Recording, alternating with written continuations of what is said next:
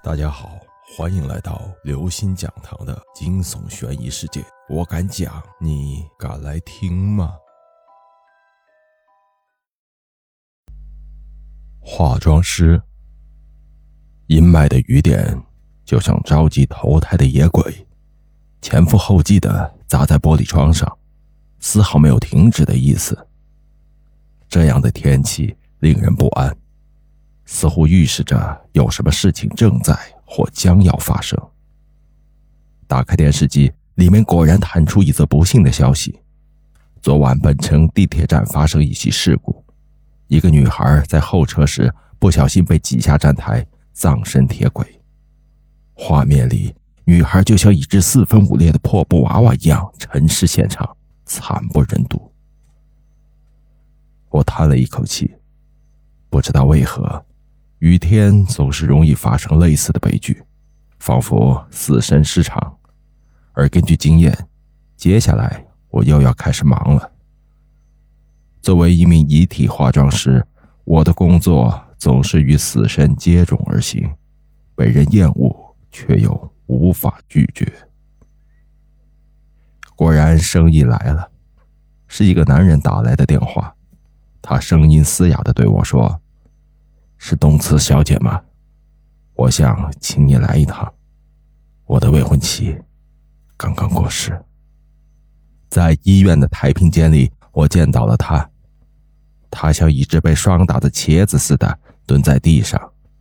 听到我的脚步声，她抬起头，那是一张相当具有吸引力的脸，即使写满了憔悴和疲惫，仍然瑕不掩瑜。我不禁失声惊呼道。穆先生，是你。他现出一丝苦笑，是我，又要麻烦你了。一年前，也是在这样阴霾的雨夜，也是在这个鬼气森森的房间里，我认识了他。他叫木树，未婚妻幽兰在即将举行婚礼的前几天，竟然意外掉进电梯井摔死了，容颜尽毁。为了令死者美丽的往生，木树找到了我，请我还原她的容貌。我是这座城市里唯一一个从事遗体化妆师的女性。女性的细心加上精湛的技术，令我在业内小有名气。很多死者家属都是慕名而来，木树也不例外。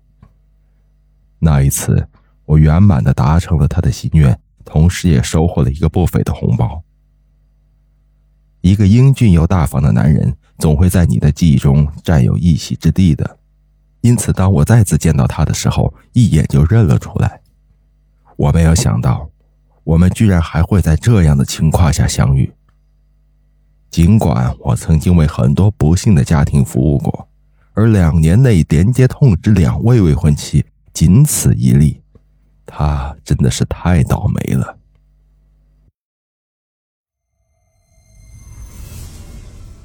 各位听众朋友，本期节目到此结束。如果您喜欢，请关注、订阅、点赞、转发四连击，谢谢您的支持。我们下期再见。